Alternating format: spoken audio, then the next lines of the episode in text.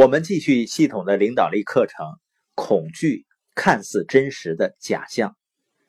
今天我们看一下如何获得内心的力量来培养勇气。因为恐惧它是内心的问题，是吧？我们也需要从内心获得勇气来克服我们心里的恐惧。如果我总是恐惧，那一定是内心的问题了。我们说勇气就是做你恐惧的事情。那怎么样培养自己的勇气呢？第一点呢，就是必须要做准备。顶尖的美国赛车手鲍比·艾特说呀：“成功就是机遇遇到准备。”那怎么做准备呢？首先就是约束你的内心。约束内心是什么意思呢？就是我要完全控制自己的情绪，我要培养足够的自律。当恐惧来的时候，当怀疑出现的时候。那种缺乏安全感的感觉又会出现了，我就要控制它，我不会被它控制，我完全控制我的感觉，我不会让感觉控制我。十九世纪的牧师和教育家李丹说呀，在重大时刻，我们所做的事情很大程度上取决于我们现在的样子，那我们现在的样子取决于过去多年的自律。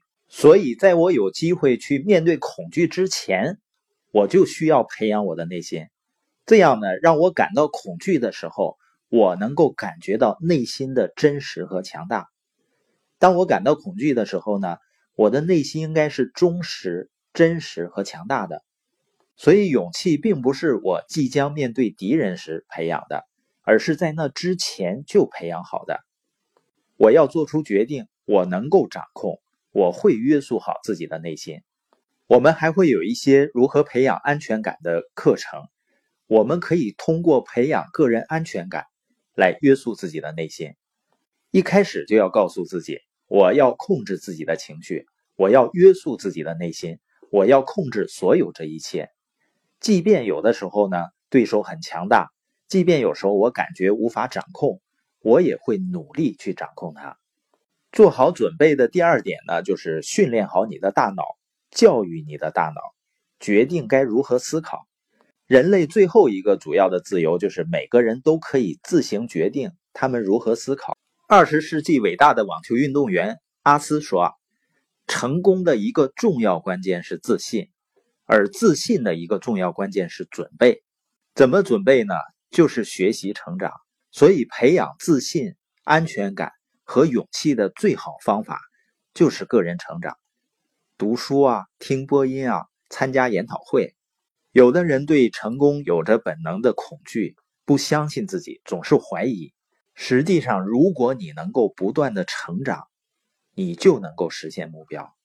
第一个登上珠穆朗玛峰的新西兰登山家艾德蒙·希拉里爵士曾经说过一句非常有名的话，因为他曾经尝试攀登珠峰。但是失败了，在他第一次失败离开珠峰的时候，他回过头看着珠穆朗玛峰说：“我还会回来的，因为你只能这么高了，而我还在成长，所以不断的学习、训练、看书、听播音、参加领导力聚会，通过不断的成长，就能不断增强安全感和信心。”然后你就不知不觉的成长起来了，所以需要训练你的大脑，做好准备的第三点呢，就是发掘你的优势。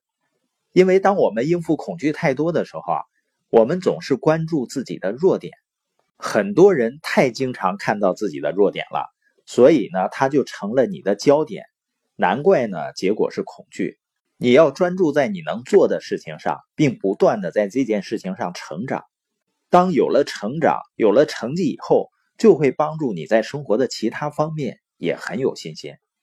做好准备的第四点呢，就是培养能给你带来勇气的友情。这个呢，就是关系的力量。我们说，人有的时候最难了解的是自己，是吧？我们都无法看清自己。有的时候，你以为自己看清自己，其实呢，并没有像你应该的那样看清自己。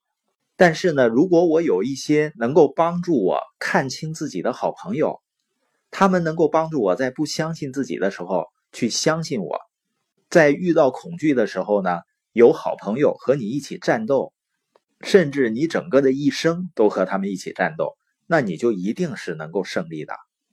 人这一辈子呢，如果能遇到相信你的人，一定要好好珍惜的，因为相信比爱更重要。